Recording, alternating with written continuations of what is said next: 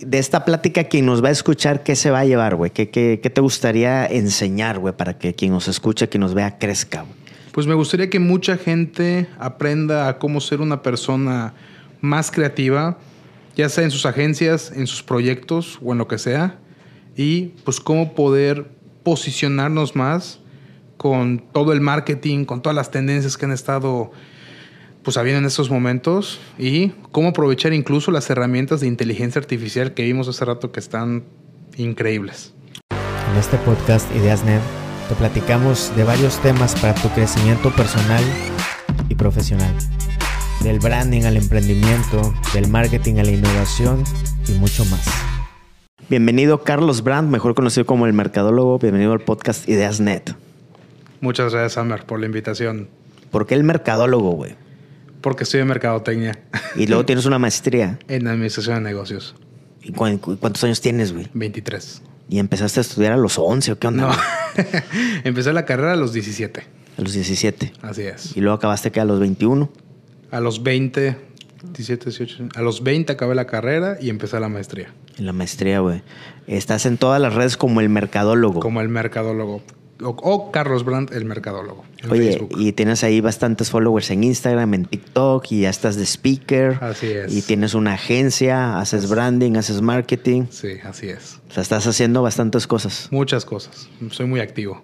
¿Qué te está ayudando a ti ahorita para tener mejores y más clientes? ¿Qué estás haciendo para, para impulsar tu marca, tu alcance? Pues honestamente me ha ayudado mucho toda la parte de la marca personal que hablamos el día de ayer en las Net Talks que una marca personal ya te abre pues, muchísimas puertas y te ayuda a generar más confianza para tus negocios, porque incluso pues tú respaldas a ese negocio con tu imagen, con tu comunidad.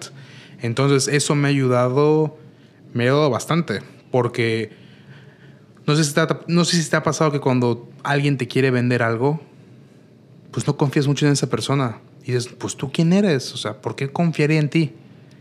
Entonces, me ayuda mucho la parte de cuando me dicen, pues tú quién eres, bueno, yo tengo una marca personal con una comunidad grande donde enseño a la gente a aprender a, a poder hablar mejor con sus clientes, a poder negociar mejor y eso pues me ha ayudado bastante para crecer. Entonces, esa es como que mi manera para defenderme a la hora de tratar con un cliente que es un poco desconfiado.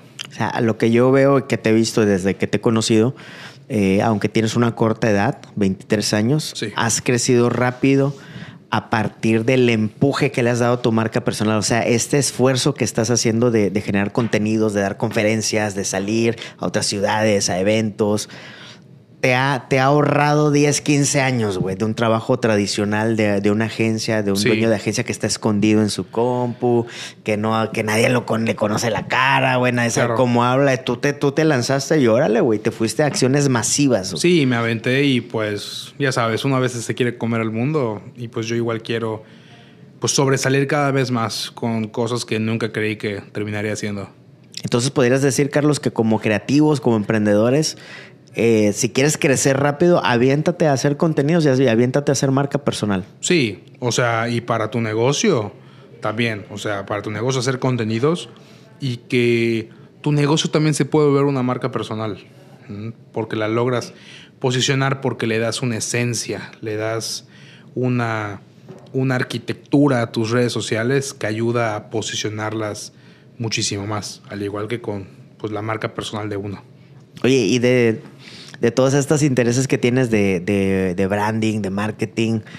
He visto que te gusta también eh, analizar rediseños de marcas, ¿no? Ahorita, por ejemplo, que acaba de pasar lo de, lo de Pepsi, ¿no? sé ¿cuál es tu opinión de que has visto todos estos movimientos? es que el de Pepsi a mí me gustó mucho, sobre todo porque regresaron a la, a la época de los, de los noventas, más o menos, que es prácticamente el mismo, el mismo diseño muy parecido, pero yo creo que lo hicieron para volver a destacar contra, contra sus competidores, porque ya es un, es un concepto ya diferente, más rockstar, más así noventero. Y a mí me, me fascinó mucho eh, y pues entiende bastante pues, el por qué hicieron todo eso.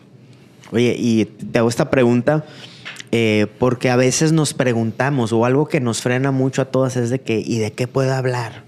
O ya se me acabaron los proyectos para, mostrar. Oye, también puedes hablar de, tu opinión de, proyectos de, otras marcas, de marcas grandes. O sea, también se vale que des tu opinión, ¿no? Aunque no sea tu proyecto. Sí, totalmente. O sea, al final, pues también tenemos que aprender de, pues, de otros proyectos, de otras personas, de otros creativos porque al final hay gente con más experiencia que uno y debemos de aprender de ellos también. Oye, y tendencias, ¿qué, has visto de tendencias de branding, de marketing, de contenidos? ¿Hacia dónde va y hacia dónde vas a ir tú? Pues mira, yo creo que desde hace dos años, un poco después, yo veía mucho la tendencia del minimalismo.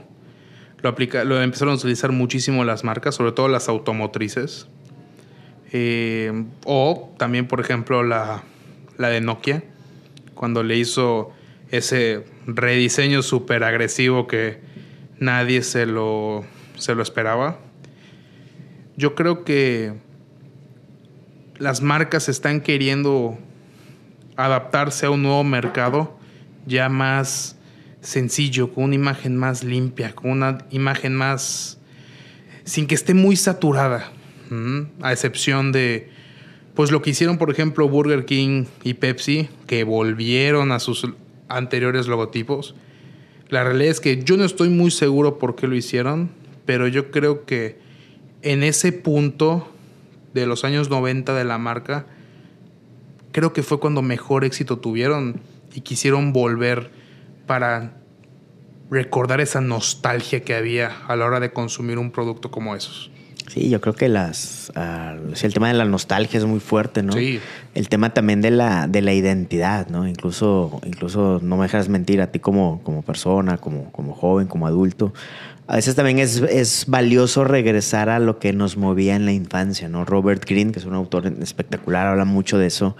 Eh, es autor del libro de las 48 leyes del poder, este, pero especial, específicamente en el libro Mastery, él habla de cómo muchos grandes maestros de la historia, eh, tuvieron que regresar esas memorias de la infancia para descubrir qué es lo que deberían, eh, a qué deberían dedicarse, ¿no? Eh, entre ellos menciona Albert Einstein, de cómo cuando él tenía como 7, 8 años, algo así, alguien le regaló una brújula, no sé, tuvo, un primer acercamiento con temas de la ciencia y él ya de adulto hizo esa reflexión entonces, como desde niño ya estaba instalado ahí el, propósito, la misión, la pasión, como le quieras llamar, a lo cual debería, debería dedicarse? ¿Tú cómo eras de niño, güey?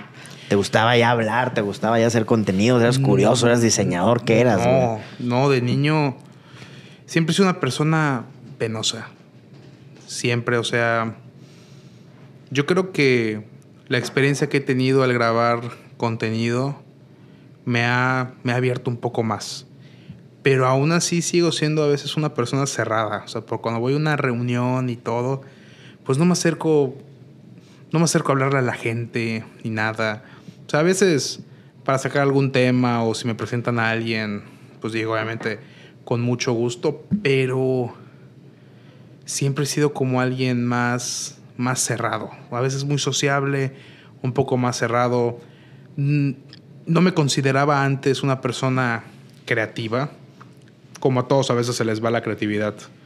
En alguna vez no te sientes creativo. En mi caso, yo me siento creativo en las noches, en altas horas. Y lo que, lo que he vivido antes fue que no estaba adentrado con ese tema de creatividad. Siempre he sido fan de jugar fútbol, jugar tenis, me encantaban los videojuegos, me gusta el ajedrez. Entonces, todo eso me, me ayudaba bastante. Y ahorita, con todo lo, del contenido, que es algo diferente, pues es algo que jamás creí que iba a ser. O sea, nunca creí que terminaré siendo una marca personal, un creador, que me reconozcan. Todavía recuerdo que antes veía, por ejemplo, en, en YouTube, en Internet, en la gente que hace contenido, que les entregan sus placas de YouTube y todo eso. Y el día en que yo logré conseguir esa misma placa. ¿A los cuántos suscriptores? Pues a los 100 mil. A los 100 mil ya te dan la placa de los 100 mil suscriptores. Y era algo que te digo, o sea, de, joven, decía, wow, o sea, ¿qué se sentirá tener una placa así como esa o que YouTube te regale un, un premio? Y cuando lo recibí, cuando me llegó a mi casa, sentí, me sentí niño otra vez. O sea, fue un momento muy, muy bonito para mí. Oye, dijiste dos cosas muy fuertes, güey, muy, muy fuertes en el buen sentido. Uno, que eres una persona tímida. Y dos, que a veces no te sientes creativo o que no te sentías creativo. Sí. Estas dos son de las principales, si no es que son las principales objeciones para alguien que no hace contenidos, güey. Una, es que soy tímido. Dos, es que no soy creativo tú lo estás viniendo a decir aquí, estás derrumbando esos grandes obstáculos que son mentales, güey, son mentales. Totalmente. ¿Cómo derribas eso de que aunque eres tímido, aunque eres introvertido, serio, cerrado, o sea, que como, como etiquetas que tal vez te ponías antes, como mencionaste ahorita? Sí. Y a pesar de eso, güey, estás llegando al millón de followers en TikTok, tienes tu placa de YouTube, tienes más de 300 mil en Instagram, tienes unas métricas impresionantes, güey. Cuéntanos de eso, güey, para alguien que nos esté escuchando, que nos esté viendo y que diga, ah, es que yo soy tímido. No, a ver, el mercadólogo te va a decir esto, güey. Sí, o sea, todo eso de, de ser tímido, como tú dices, puede llegar a ser mental. Sobre todo que cuando te estás grabando nadie te está viendo. O sea, tú todo lo haces solo, lo haces pues de una manera privada o sea, yo, por ejemplo, yo cuando estoy grabando y pasa alguien o alguien entra al cuarto o a la oficina y así, como que ya me incomodo. O sea, me incomodo y, y espero. Como que, ah, bueno, voy a esperar que se salga esta persona y termine. O sea, en general, o sea, yo siento una incomodidad. Por eso todo lo que hago, estoy completamente solo. No me gusta que me molesten, no me gusta que me vean no me gusta nada. ¿Por qué? Porque soy tímido. Pero cuando yo estoy solo, ya grabando, haciendo mis cosas, siendo completamente yo mismo, ya es algo totalmente diferente. Obviamente, en su momento, pues no tenía ninguna experiencia en saliendo en cámaras, pero pues obviamente con la práctica y pues acostumbrándote, se podría decir, eso me ayudó bastante. ¿Y cómo, te, cómo resuelves o cómo le ganas a la otra idea, al otro bloqueo de que es que no soy creativo? ¿Cómo lo has vencido? ¿Cuántos videos llevas más o menos? ¿Cuántos videos te tomó llegar a YouTube, a la placa de YouTube? ¿O cuánto tiempo? Pues me habrán tomado como 100 videos. 100 videos. Más o menos. Wow. ¿Cómo venciste esa idea, ese bloqueo, que es esa vocecita, ¿no? Que a veces nos dice, no, es que tú no eres creativo, güey. Sí. Pues mira, me ayudó mucho me ayudó mucho mi, experiencia como emprendedor, como creativo, como, como estudiante también. Aplicaba todo lo que estudiaba en los, en los videos para que la gente aprendiera. Y yo creo que cuando compartes tu creatividad y no eres celoso con la información que quieres transmitir, por miedo que te roben la idea, te ganen. Yo creo que eso es lo que más te premia, más te ayuda. El hecho de querer ayudar a la gente, yo pienso que es algo sumamente importante y que poco a poco te va dando mejores resultados, como el crear una nueva comunidad. Estás hablando que una forma de vencer el obstáculo o el pensamiento de nuestra falta de creatividad es anteponiendo la generosidad. Sí. O sea, de que hacerlo para que otros crezcan. Sí. Eso te debe tumbar las ideas de la timidez y de la falta de creatividad. Sí, eso me, me ha ayudado. O sea, digo, obviamente hay veces que no tengo ideas y era lo que, lo que comenté ayer. O sea, también investigo. O sea, investigo qué está pasando hoy en día. ¿Qué está pasando hoy en día que puede influir en mi comunidad? Que le puede interesar. ¿Mm? Por eso te digo que los newsletters que veo o todo lo que pasa, si pasó una nota importante, pues yo hago un video pues informando qué pasó con fotografías, con videos, con pruebas, para que al final sea algo entretenido e informativo, no tanto educativo. Y ahí es cuando te abres a no hablar solo de marketing. Hablas de temas informativos que van agarrados del marketing, solo que no estás hablando de ninguna estrategia o de nada, estás hablando quizá del caso de alguna marca. ¿Cómo encontraste, cómo encontraste ese punto medio entre la timidez y el hacer contenidos entretenidos, güey? Porque podría, podría pensarse que se, que se contraponen, ¿no? Sí. ¿Cómo lo has logrado tú, güey? Pues mira, yo la realidad es que yo quería enseñar de una manera que fuera divertida, que no sea aburrida de, ah, de, ah, qué flojera, como a veces tal vez en la escuela nos enseñan. O sea, yo quería hacer algo totalmente diferente, quería destacarme. Entonces lo que me ayudó es, pues obviamente mi lenguaje. no sé si has visto que sonrío mucho en los videos, me muevo. Te pones lente, me pongo lente, ropa, me pongo lente, tengo mucho lenguaje corporal. Y eso contagia. Y le metes corazón, güey. Y le meto corazón y lo hago bien. O sea, le meto iluminación, le meto todo. Y yo creo que eso se contagia, porque al final es como agradable. O sea, lo que yo quiero es como que caer bien dentro de los videos. De que soy una persona buena onda, de que no soy ningún personaje, que soy yo mismo. O sea, la realidad es que yo soy yo mismo en mis, en mis videos. No hay ningún personaje detrás, no hay nada. O sea, obviamente si hay cosas exageradas que, pues sí, hay que darle ese toque, pero en realidad es, soy una persona así, quiero ser una persona agradable, que transmita buena vibra. Y yo creo que eso es lo que me destaca. No hablar de una manera con flojera, así qué pasó, o sea, qué pasó con Amazon y todo, se cayeron las acciones o subieron, o sea, algo así. Yo hacerlo de una manera que pues te entretenga y a la vez aprendas. Y te la pasas bien en el proceso, es algo que disfrutas, has logrado hacer de que disfruto mucho grabar. Me gusta me gusta mucho, disfruto el el proceso. No te voy a mentir que a veces pienso de que, oye, pues ojalá este video se mueva y todo, pero pues hay que enfocarnos más en el proceso que nos gusta. Porque, pues como, te, como comenté ayer, si te enfocas en el resultado, es más complicado que disfrutes las cosas y las hagas de una buena manera.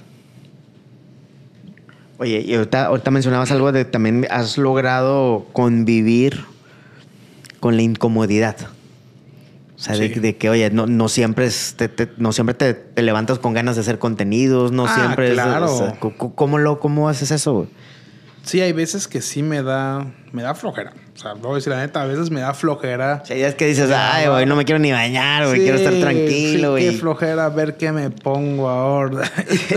Bajar la imagen para el filtro, entonces. Sí, no, en sí el grabar, ¿no? O sea, a mí me pasa mucho, mira, como yo grabo con luz natural, cuando el clima está feo digo, no, ya vale. no se va a ver. No se va a ver. Y ahí es cuando uso otro formato de video, que es cuando a veces estoy como que en mi fondo que parece que tiene como que cuadraditos, es un fondo blanco.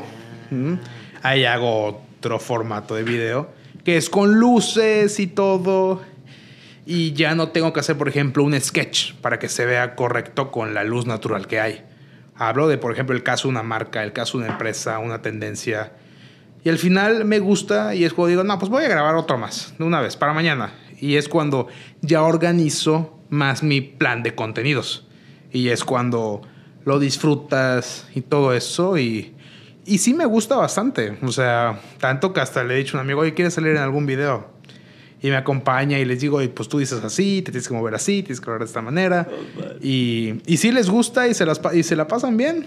Oye, pero fíjate que, que, que, que aprendizaje estoy anotando aquí. Eh, ahorita mencionaste ahorita una, esa pequeña anécdota de cuando eh, no, no hay buena luz, por así decirlo, pero cómo transformaste esa dificultad en una oportunidad para hacer otro tipo de contenidos e incluso incrementar el volumen de tus contenidos. Así es, sí, o sea, otro pilar nuevo que es o, grabo o grabo un sketch con luz natural y si no hay luz natural, pues bueno, grabo en otro lado con luces, con tripié y con todo para hacer una nueva línea de contenido.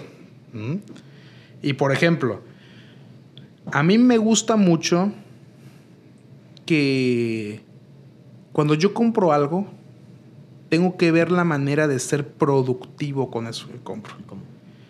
Por ejemplo, yo me compro unos micrófonos que dicen, no, para hacer mejor mis videos, para que se escuchen un poco mejor, son unos DJI. De hecho, los que lleva al Congreso los de que se te andaban perdiendo en el evento. Casi se me perdían en el evento. y dije, oye, pues voy a hacer una nueva línea de contenido para grabar al exterior. Mm. Hablar sobre las marcas, sobre algún chisme que hay como para ponerlo a prueba, entrevistar a gente de la calle y sale una nueva oportunidad para crear otro tipo de contenido. O sea, siempre estás experimentando. Siempre experimento. Me gusta mucho experimentar.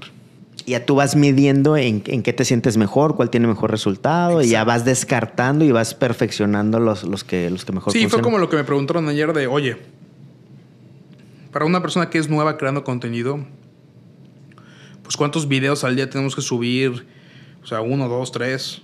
Y fue cuando dije que pues tú le tienes que probar qué es lo que a ti te funciona, qué es lo que le gusta a tu comunidad, ¿no?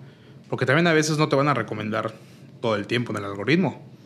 Entonces, el problema es que si damos mucho de nosotros y recibimos poco, nos frustramos y no nos da ganas de hacer nada. Entonces, por eso siempre no son una media. Es como cuando una persona invierte o apuesta. Que no inviertas lo que no estés dispuesto a perder. Claro. Es lo mismo con el tiempo.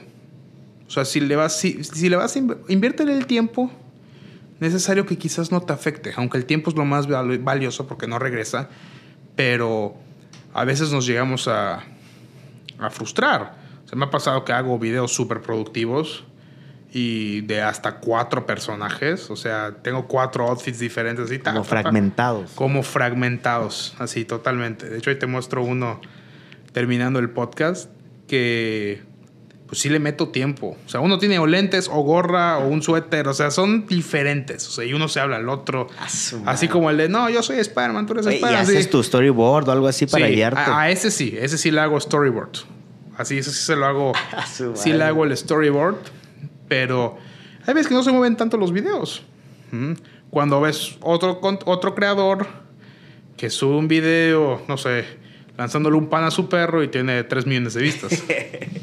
Entonces, ahí dices, o sea, ¿por qué eso se mueve lo mío no? Entonces, tiene que ver mucho con pues, cómo tú te comportes a la hora de grabar o a qué mercado te estás enfocando. Oye, y hablas mucho también del, del, tema de que haces la tarea. O sea, estás viendo noticias, estás viendo los newsletters. O sea, no es de que por arte de magia ya sabes de qué vas a hablar siempre. O sea, hay que eso es, bien importante ese tema, ¿no? Que, lo escuchen, que lo escuchemos, que lo recordemos de, de, hay que hacer la tarea, ¿no? Y a veces hacer la tarea no es un acto de, emoción, ¿no? Sino hay que hacer talacha a veces, ¿no? Sí, o sea, totalmente, o sea, investigar. O me pasa mucho que cuando que me pasa alguna situación en la calle que no es correcto, no sé, que me hayan atendido mal o que haya pasado algo que no me haya parecido y hay una manera correcta de hacerlo, apunto la situación y lo hago para un video. ¿A poco? Sí, o sea, de ahí sacas ideas. De ahí saco ideas de mi experiencia también, muchas veces. Sí, sí. Entonces, cuando me pasa una bronca, digo, voy a hacer un video de esta madre. sí. ¿En serio? Sí, sí, voy a hacer un video y punto. O sea, literal. Entonces, ahí también de, pues, a ver, a veces de un mal momento, pues sacas una oportunidad para subir algún tipo de contenido. Oye, ¿y dada tu exposición, te llegan clientes de todas partes del país? Sí, sí, menos de mi ciudad. ¿A poco? sí, no tengo ningún cliente de Mérida y ahí, vivo. O sea, te hablan de todos lados, de todas otras partes. Sí, de otros países también. De otros países también. O sea, si es real eso, Charlie, de que, de que la exposición que tienes en redes te puede traer negocio. Sí, o sea, me ha contactado gente hasta de Filipinas. O sea, así de de cañón. ¿Y cómo hablas con ellos, güey? En inglés. ¿A poco, güey? sí. Con lo, poco, mucho que sé. pero en inglés sí, igual en, en Europa, en Sudamérica. O sea, digo, no es que todo se cierren, obviamente. Pero ahí te das cuenta que tu contenido llega hasta ahí. Oye, ¿y tu visión es, es este hablemos de monetización, no en, el, no en el contexto de que, ah, voy a ser influencer y voy a vivir de, ah. las, de las redes, ¿no? Sino en el, en el contexto de ¿Cómo es tu modelo de negocio? O sea, usas los contenidos y todo para llegar a gente y de ahí traer clientes a tu agencia, o también haces colaboraciones, conferencias, o sea, ¿cómo, cómo convierte un creador de tanto alcance como tú, cómo, cómo, lo, cómo convierte esos esfuerzos en negocio? Pues mira, número uno, al ser una marca que logra impactar, no solo de mí, sino de cualquiera que tenga una marca personal, puede adentrarse al mundo de las conferencias. O sea, aportarle valor de forma presencial a congresos corporativos, foros, y eso te ayuda a monetizar de una manera. Otra forma de monetizar, obviamente, es con el negocio que tú tienes. Lo lógico es que tu, tu negocio sea del mismo, del mismo giro del contenido que tú haces. Claro, ni modo que hables de una cosa y vendas otra. Claro, o sea, totalmente. Eso te ayuda a prospectar y a generar confianza. ¿Por qué? Porque la gente ve y dice, ah, pues este cabrón sí sabe, pues lo voy a contactar. Entonces eso te ayuda a generar confianza y a vender sin vender, como lo que dije, como lo que dije ayer. ¿Cuál otro? El tema de las visualizaciones en los videos. Mm, ya en YouTube, ¿no? En, YouTube, en Facebook, en Instagram, te pagan por las reproducciones de los reels también porque están metiendo, metieron anuncios a los reels. Y dije, ay, ¿cómo metes un anuncio, un video de 30 segundos? Hasta a mí me extrañó, ¿no? Pero bueno, ya se puede monetizar de esa manera, obviamente con un número de horas y todo. Eso te ayuda okay. también. El tema de los videos largos de YouTube. Yo no he continuado con YouTube, pero sí había, sí había comenzado. ¿Por qué no le has seguido a YouTube? Porque es complicado para mí grabar videos muy largos. Yo soy una persona muy distraída y a veces grabar un video que debe durar 8 minutos, un video en crudo, me termina durando como 50 minutos.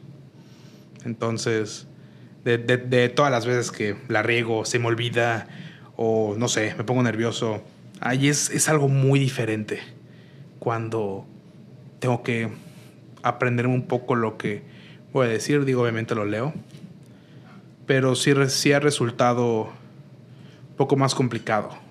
También el tema de edición. Yo soy una persona muy perfeccionista a la hora de editar y ningún editor ha podido estar a la par de lo que a mí me gusta. Digo que esté mis posibilidades también. Entonces dije, no, pues mejor lo hago yo. Y digo, no eran los videos mejor editados, tenía lo suficiente para que se entienda y que sea agradable a la vista. Pero sí era más complejo. O sea, grababa con el celular y a veces la luz enfocada de una manera. O sea, era un show. Sí tengo en mente ese proyecto también para continuar con lo del, con lo del podcast. Mm. O sea, están en mis, están en mis planes esas dos cosas. Pero te digo, todo eso te ha ayudado a monetizar un montonal para las marcas personales. Las colaboraciones también con marcas. Eso es una de las mayores puertas que he tenido. Claro, yo no trabajo con cualquier marca.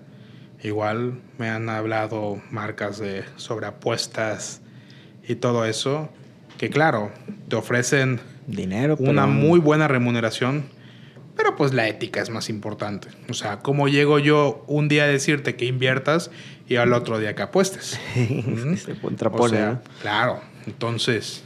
Tú estás hablando de, esquemas de monetización o de modelo, modelo de negocio a través de conferencias, eh, llevando obviamente clientes a tu agencia este, lo que te pagan las plataformas por visualizaciones, al incrustar ads, ¿no? Como YouTube, Facebook, Instagram y colaboraciones con marcas. Colaboraciones con marcas. Teniendo como eje tu marca personal, tienes ingresos de todas estas fuentes. Sí, todo eso te, pues te ayuda a monetizar.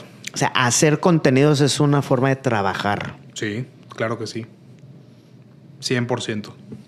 Hay que anotar eso, ¿eh? Sí, sí, hacer contenidos sí, sí te ayuda. Obviamente hay que comenzar desde abajo, ir creciendo, ir creando comunidad para que pues los mismos algoritmos vayan te vayan recomendando.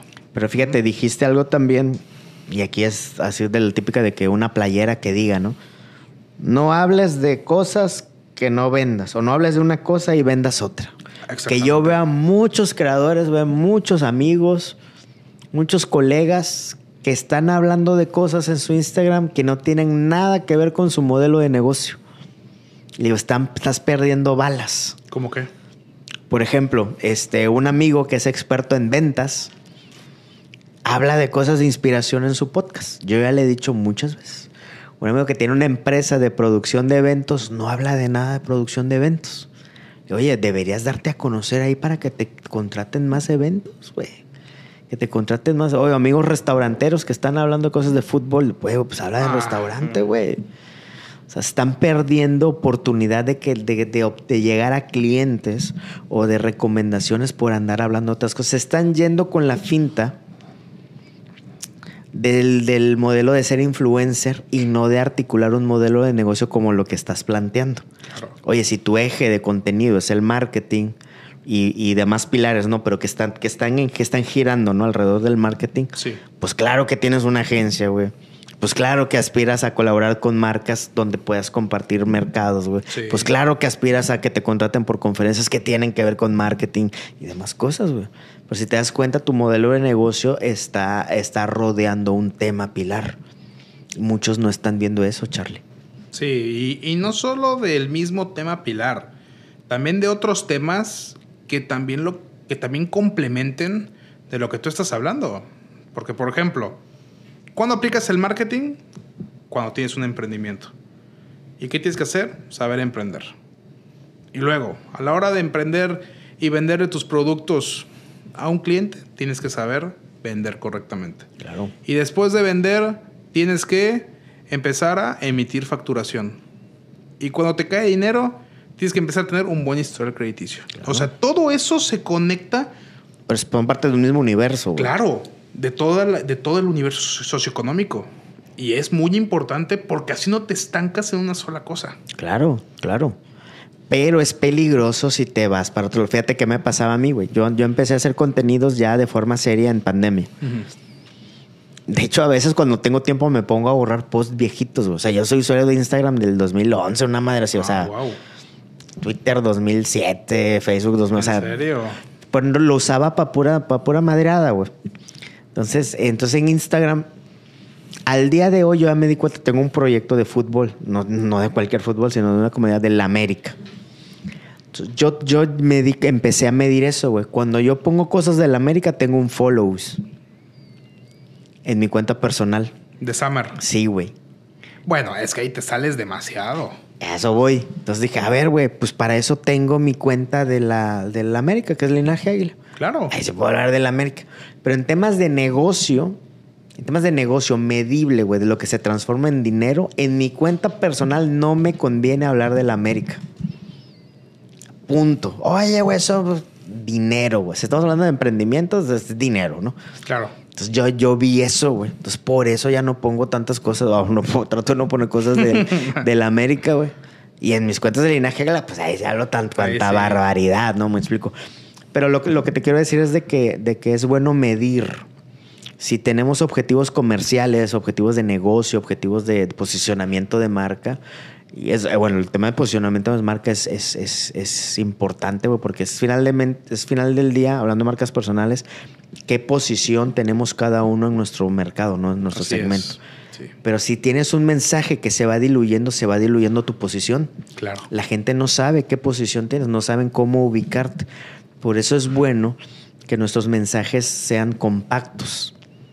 No estoy diciendo que hablar de una sola cosa, sino, sino mensajes afines que ayuden a que tu audiencia te posicione en un lado. Por eso tu username es impresionante, el mercadólogo. Sí. No hay para dónde hacerse, güey. Sí, es un username pues muy fuerte que se ha posicionado demasiado. Hay veces, pero me han dicho, güey, estás loco. Pero a veces me dan ganas de darme a conocer más como Carlos Brandt. O sea, que me digas, ¿eres Carlos Brandt, Carlos Brandt? Digo, a mí me encanta que me digan el mercadólogo, no te lo voy a negar. Claro, güey. Pero a veces pienso que suena más profesional Carlos Brandt y que sea mi apodo, el mercadólogo. ¿Me explico? Entonces, por eso a veces en, ya en mis videos no digo y siga al mercadólogo. ¿Y cómo estás dando? Porque sigo al mercadólogo. Como que me estoy metiendo más a Carlos. Carlos, oye Carlos, ¿qué pasa cuando, o sea, me explico? Digo, obviamente en mi comunidad, cuando saludo le digo, les digo mercas. Ahí sí. Pero, no sé. Estoy muy enamorado del mercadólogo. Pero me dan ganas de, de crecer como, como Carlos Brandt. No sé. Fíjate, yo te diría que le saques el mayor jugo posible al mercadólogo. Ah, sí. Sí, yo igual me pongo a pensar en Porque Carlos, así igual que Samuel, somos un chingo en el mundo, güey. Sí, ¿verdad? Entonces vas a ir a competir contra 10 mil millones de Carlos, güey.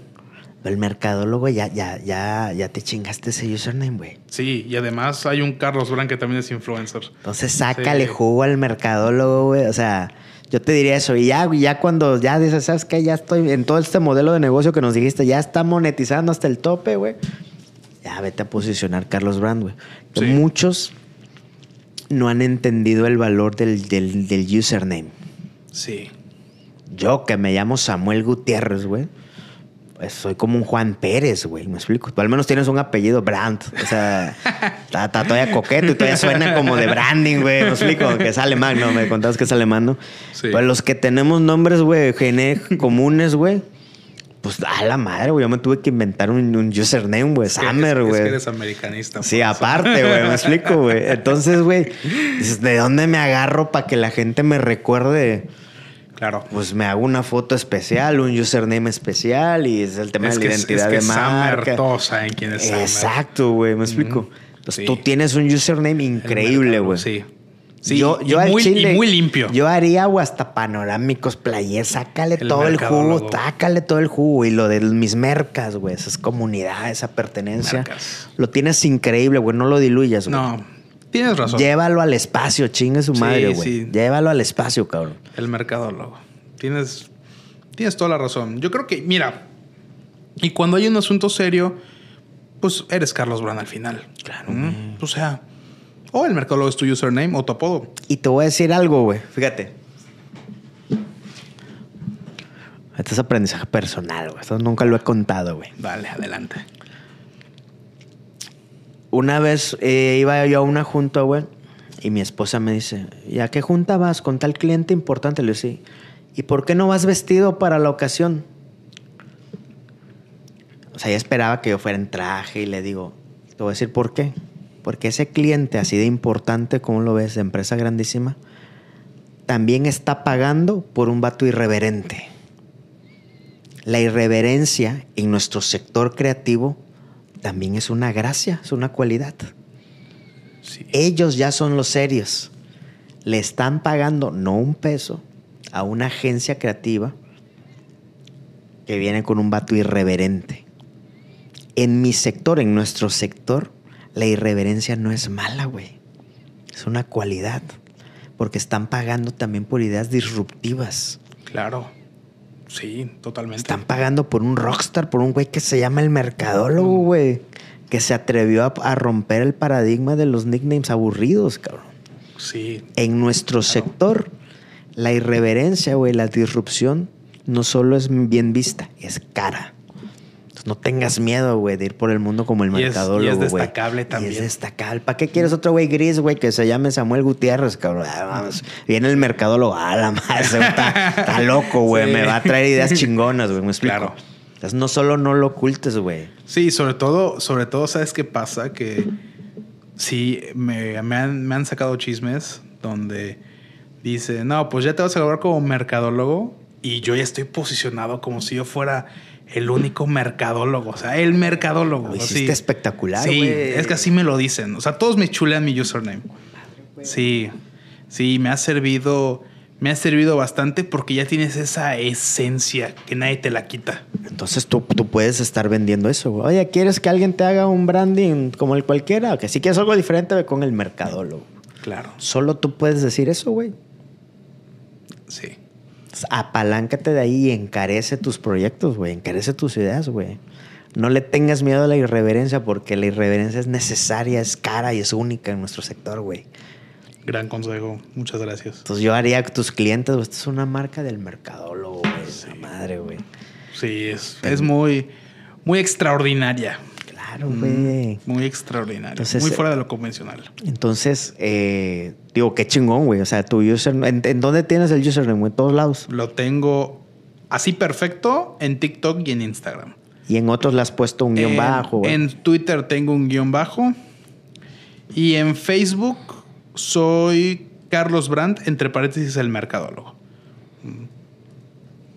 Oye, ¿y cómo, cómo este, cómo le haces con todas las cuentas falsas que te están saliendo, güey? A mí me agregan, cada día me agregan tres, cuatro güeyes falsos tuyos, güey. Sí, es, es un tema muy, muy complicado y sí me, sí me angustia bastante que te avisan más, yo te aviso, eh, güey, salió otra nueva. Sí, sí me avisan. El tema es que hay algunos que preguntan, oye, ¿eres tú?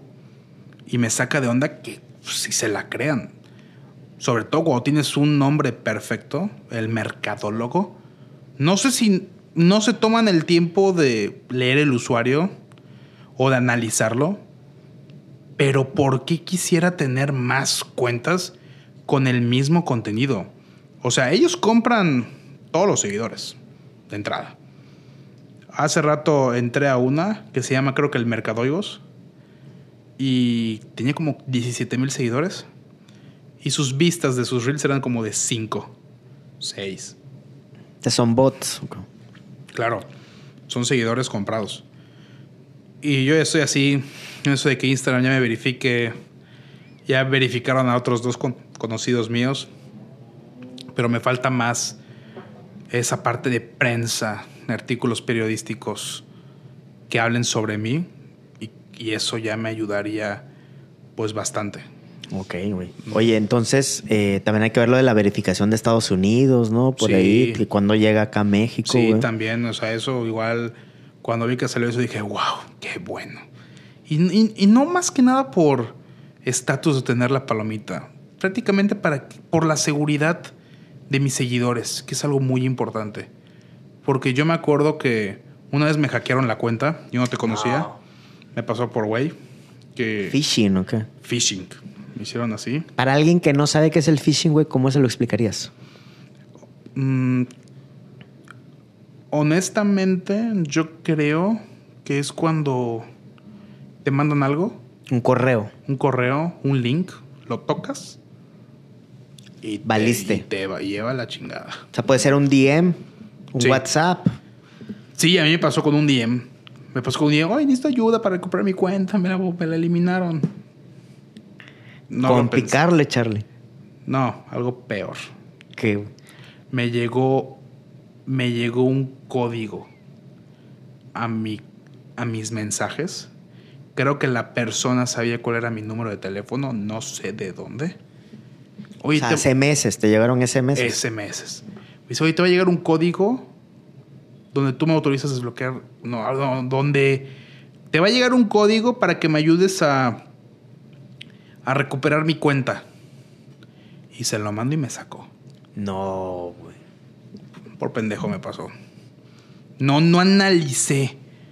Me pasa mucho que tú ya lo viste, me gusta ayudar, me gusta. Digo, wow, o sea, como que me, pongo de su lado. Pero me. Veo que me sacó de la cuenta. ¿Y cómo la recuperaste, güey?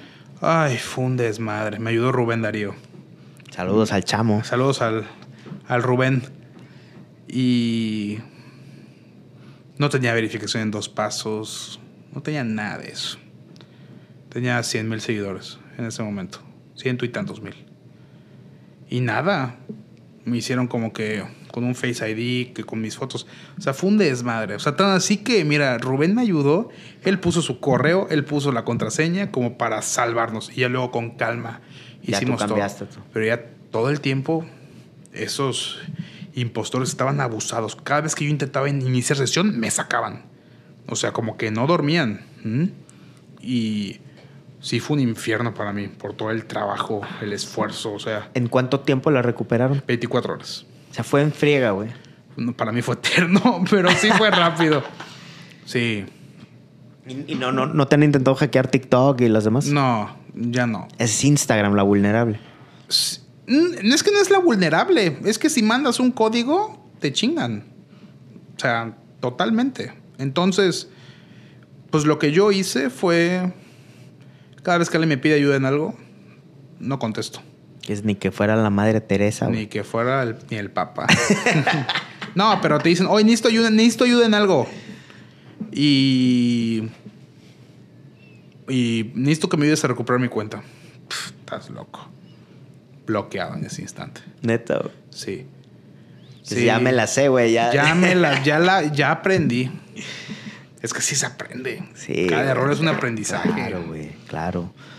Y lo bueno es de lo, inteligente es aprender de errores de otros, ¿no? De que ahorita si tú ya nos estás contando esto, pues ya sabemos, güey, que no hay que picarle cuando alguien nos diga eso. Para eso cuentas tu historia, para que no nos pase a Hasta igual ahorita ya cuando hasta me hablan una que otra marca o un intermediario para alguna campaña y me mandan un link, o sea, ya me da me da miedo o agarro otra computadora y no, no, no, no, no toco el link, escribo el mismo link así, tic, tic, tic, tic, tic, tic, o sea, las cinco, los 50, 100 dígitos. Y enter. Y enter, porque, no, imagínate. No, no, o sea, sí me da. Entonces, para que nos sí esté. Me da miedo eso. Para que nos esté viendo o escuchando, no le piquen a ningún link que les manden, así sea de alguien de familia, ¿verdad? Porque es probable que a tu familiar también ya lo hayan hackeado. Sí, así pasa a veces, sobre todo que sean links así extraños, ¿no? En links que pues no sepas de dónde provienen. Creo que hay una manera de saber el link a dónde te a dónde te va a llegar, pero normalmente los links que son de bit.li, todos esos links que no sabes de qué son son peligrosos. Y también pues hay que poner la doble verificación en WhatsApp, en Instagram, en todos lados, quitar el buzón automático de Telcel, todas esas cosas, ¿no? Sí, yo ya no soy en Telcel, yo estoy en ATT, pero creo que ni tienen buzón ellos. Ok. Charlie, ya para acabar, ¿qué le dirías a alguien que, que está chavo, que quiere emprender, que tal vez es tímido, que tal vez cree que no es este que no es creativo, que tal vez cree que, se distrae. Todas las cosas que nos has dicho que tú has estado, que tú has estado venciendo, que te has estado animando, que te está yendo bien, que te va a ir mejor, güey, que tienes ganas de, dar conferencias, de, inspirar a más gente, güey, a más chavos, güey, que le den, güey. ¿Qué, qué, qué, qué nos dirías, güey? Pues mira, yo creo que debemos de lanzarnos y aventarnos para poder lograr cosas nuevas si nos quedamos estancados en un punto, aunque no, aunque si no lo hacemos nunca vamos a avanzar. Si nos quedamos en ese punto, no podemos experimentar si somos buenos en algo. Entonces, como dicen, que te amarres el pantalón y que le des. Porque al final, pues, termina siendo lo mismo si no lo intentas o si fracasaste por intentarlo. Entonces, yo aconsejo mucho eso.